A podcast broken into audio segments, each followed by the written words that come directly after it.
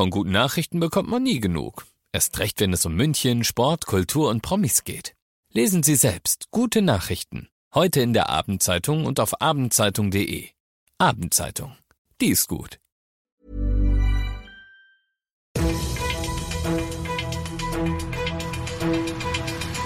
95 5 Charivari, das München Briefing, Münchens erster Nachrichtenpodcast.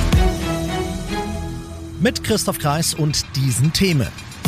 Kein Tag ohne Corona-News. In Bayern gilt ab morgen wieder der Katastrophenfall und beunruhigende Nachrichten aus Leipzig für Münchner Mieterinnen und Mieter.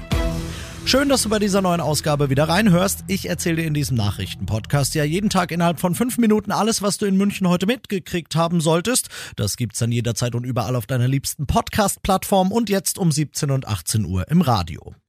Die Inzidenzen in Bayern erreichen aktuell täglich neue Rekordhochs. Bayernweit sind 91 Prozent aller Intensivbetten voll. In immer mehr Kommunen sind es jetzt schon alle.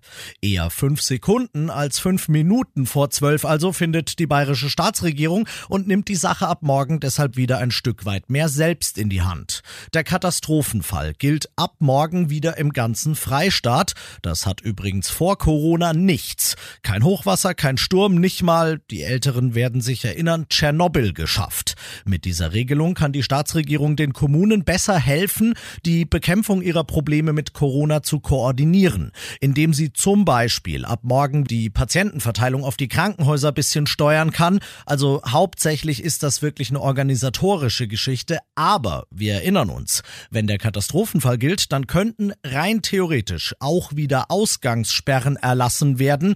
Die Lage ist ernst, das hat die Staatsregierung erkannt Deutschland und die Stadt München auch übrigens. Die wird morgen Mittag unter dem Vorsitz von OB Reiter erstmals eine Pressekonferenz zur aktuellen Münchner Corona-Lage geben. Du bist mittendrin im München Briefing und nach dem ersten großen München-Thema schauen wir wie gewohnt auf das, was in Deutschland und der Welt los war. Angeblich war es Kanzlerin Merkel, die höchst selbst zum Hörer gegriffen hat. Die Bundesregierung hat Russlands Präsident Putin heute gebeten, dass er seinen gewaltigen Einfluss auf Belarus und dessen Diktator Lukaschenko nutzen möge und was für die tausenden Migranten an der belarussischen Grenze zu Polen tut, die dort als Spielball der Konfliktparteien herhalten müssen. Und äh, Putin so, nö, aus Moskau Charivari-Korrespondent Ulf Mauder. Russland pocht im Machtkampf um die Migranten an der Grenze zwischen Polen und Belarus darauf, dass die EU und Machthaber Lukaschenko direkt miteinander verhandeln. Kreml-Chef Putin sieht darin den Vorteil, dass der Westen Lukaschenko erstmals wieder als Verhandlungspartner anerkennen würde.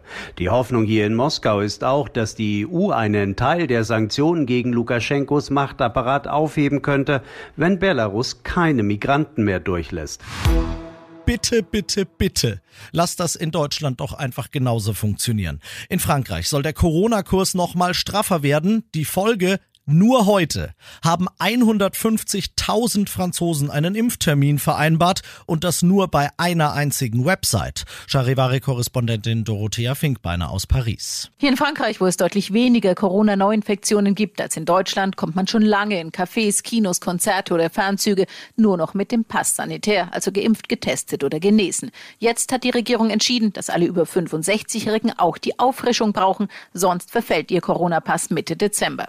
Und nicht zuletzt, weil die Menschen in Frankreich nur ungern auf Wein und gutes Essen im Lieblingslokal verzichten, ist der Ansturm auf Termine für die Boosterimpfung enorm. Und das noch zum Schluss. SPD und CSU im Münchner Stadtrat sind sich mal einig, was denn da los?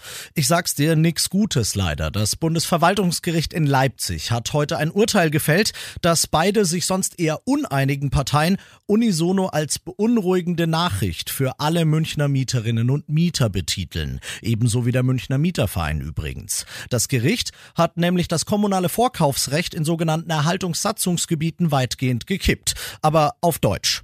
Die Stadt München, die konnte in diesen Gebieten bisher Häuser einem Investor wegschnappen, außer der besagte Investor sichert vertraglich zu, dass er darin weiterhin auch Leute wohnen lässt, deren Gehaltscheck jetzt nicht so fett ist. Jetzt aber mit diesem Urteil darf die Stadt auch in den Erhaltungsgebieten ihr Vorkaufsrecht eigentlich nur noch bei richtigen Schrottimmobilien anwenden, in denen eh fast keiner mehr wohnt. Das wird dazu führen, sagt der Münchner Mieterverein, dass Mieter bei uns in der Stadt aus brauchbaren Immobilien verdrängt werden und die Stadt halt nichts mehr dagegen tun kann. Was wir brauchen, und da sind sich der Mieterverein und eben auch SPD und CSU einig, ist das genaue Gegenteil. Wir brauchen mehr statt weniger Handlungsmöglichkeiten für die Stadt und jetzt bin ich mir mit denen tatsächlich auch allen einig. Ich bin Christoph Kreis, mach dir einen schönen Feierabend. 95 5 Charivari, das München Briefing.